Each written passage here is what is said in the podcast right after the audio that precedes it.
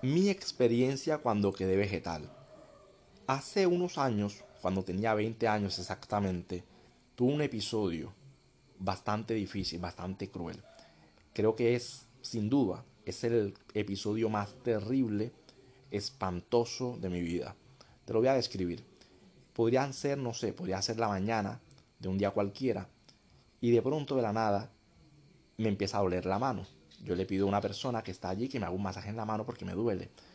Antes de que la persona tome mi mano, yo quito la mano inmediatamente y se me entumece y se me pega al cuerpo, como en estado vegetal, como si me empieza a encoger el cuerpo. E inmediatamente siento una electricidad en la nuca, en el cerebro, en la columna, que hace que todo mi cuerpo caiga al suelo, paralizado, y se empiece a encoger mi cuerpo en estado, eh, fetal, en ese momento el pánico que sentí en esos cuantos segundos fue tan infernal. Es como si hubiese pasado una vida en, eso, en esos segundos, porque obviamente sentí que me iba a quedar así para siempre.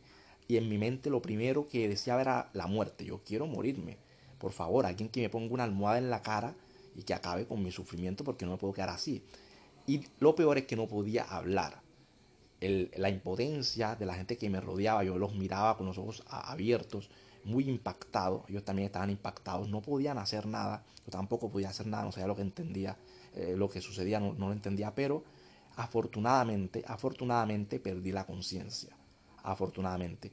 Recuerdo unos episodios, unos flash donde abro los ojos y están corriendo conmigo cargándome en el hospital, unos pequeños flash, pero finalmente estuve en coma por tres días en los que no sentí nada.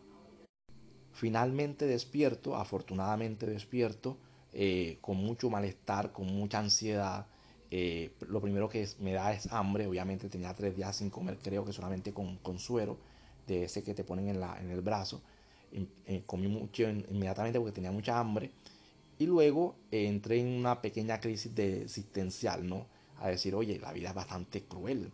¿Cómo serán las personas que sufren esto? Y vi un documental colombiano de un periodista muy famoso llamado El Pirri, donde cuenta el sufrimiento de un hombre que estaba así en estado vegetal y que él deseaba morir también.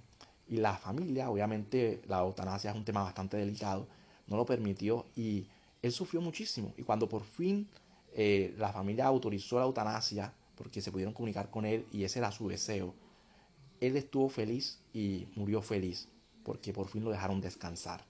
Es un asunto para reflexionar, una pequeña experiencia Hermanos, gracias por escuchar. Desarrollen su máximo potencial. Nos vemos en la cima.